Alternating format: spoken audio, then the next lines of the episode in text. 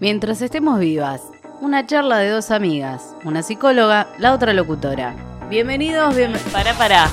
¿Vos me querés decir que vamos a empezar a grabar el segundo podcast? El segundo episodio del podcast, Ah, mientras estemos vivas. el mismo que viste calza.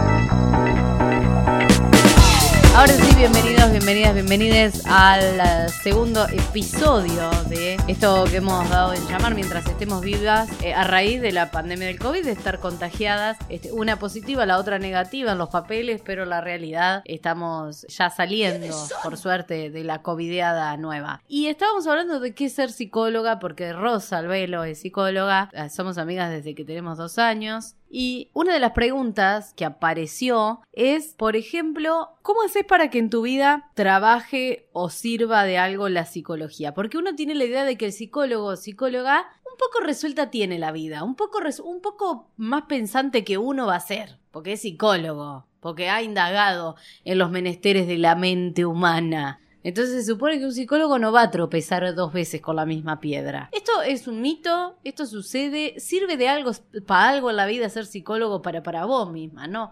Para los demás, o, o ni, o, o sí, pero te tengo que contestar que no. Todos nos imaginamos que los psicólogos tienen un poco resuelta una parte de la maduración eh, sentimental, la maduración psíquica, la maduración lingüística, la maduración económica, qué sé yo. Es, es un poco mejor que uno el psicólogo en su vida. Uno se imagina eso. Sí, como que nos imaginamos que la gente de la tele tiene mucha plata, por ejemplo. ¡Pará un poco, Mose, pará! Y si tengo que- ¡Pará, ¿Qué me importa No sé, que los locutores eh, son hegemónicos. ¿Qué me estás queriendo decir? Y bueno, eh, lo que se hereda no se roba, era, bueno, no importa. Sí, hay muchas fantasías en relación a eso que creo que en algún momento son necesarias que existan, diría yo. Pero bueno, como decíamos en el episodio anterior, desde mi punto de vista es muy difícil ser profesional todo el tiempo, todo el tiempo estar trabajando. La pregunta se orienta a si esta percepción que nosotros tenemos, que por ahí es idealizada, de cómo es la vida de un psicólogo, efectivamente tienen alguna cierta ventaja sobre los demás. O no, o es una idea de los pacientes. No, ventajas no creo que tenga. Eh, genera así como un efecto de idealización, pero en realidad debemos recordar que todos somos humanos.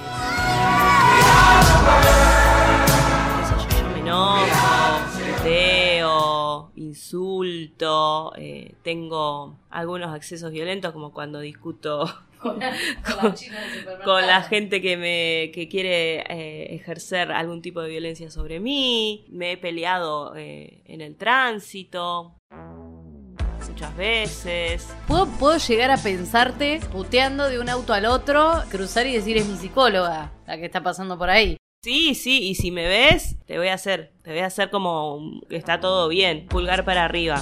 Pero sí, qué sé yo, no somos personas como cualquiera. Bien, bien, bueno, porque existe esta idealización. So- Gaby, ¿por qué aclara? Son, sí, son personas. Pero bueno, uno tiene ciertas ideas. Algo de lo que nos preguntaban por aquí, en, por las redes, que en, en las preguntas que propusimos que nos hagan, fue si no hubieses sido psicóloga, ¿qué otra carrera te hubiese gustado hacer? Ay, pero mira qué, qué pregunta. Ay, no sé qué me hubiese gustado hacer. Creo que mm, algo que no tenga nada que ver con la salud. Por ejemplo, de diseñadora en comunicación visual. Era una carrera que, que me hubiese gustado hacer. Trabajadora social también hubiese, hubiese sido una buena opción. Pero también podría haber estudiado teatro.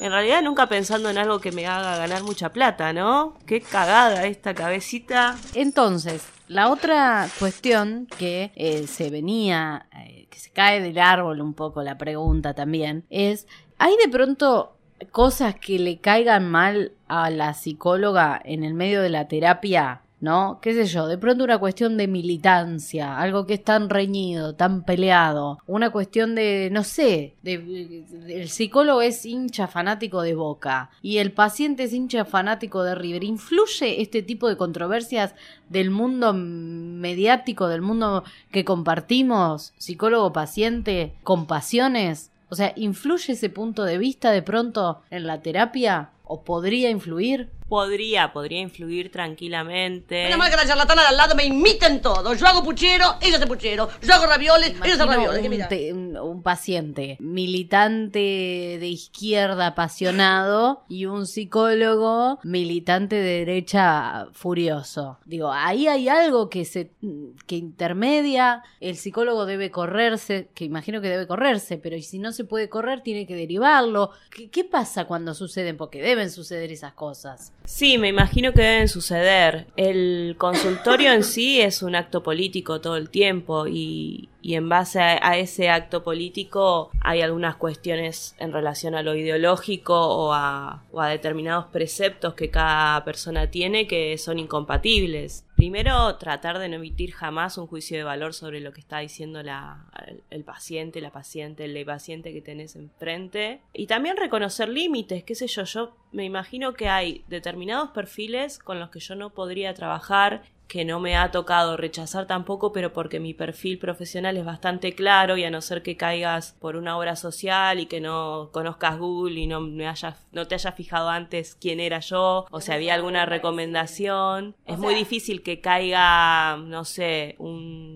un- una persona de ultraderecha o en ese sentido, no sé, un- una persona homofóbica, un libertario. La casta no renuncia a los privilegios. Si tiene que elegir entre seguir robando y que se muera la gente, prefiere que se muera la gente con tal de no seguir Es robando. muy difícil que lleguen al a la consulta conmigo y si llegan seguramente no se va a generar la transferencia necesaria y probablemente esa persona no vuelva. ¿Es importante, necesario, recomendás googlear al profesional antes de asistir a la terapia, aunque nos lo recomienden? Sí, totalmente. Yo eh, lo súper recomiendo, lo hago, lo hago con cualquier profesional con el que me vaya a atender en general, sea desde...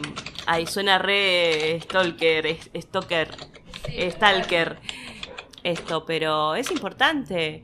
qué sé yo, yo si voy a, a ir a una ginecóloga o ginecólogo nuevo, me voy a fijar antes si es provida, por ejemplo, eh, que sería algo que no me, no me ayudaría en, la, en el rapport que hay que tener con ese profesional.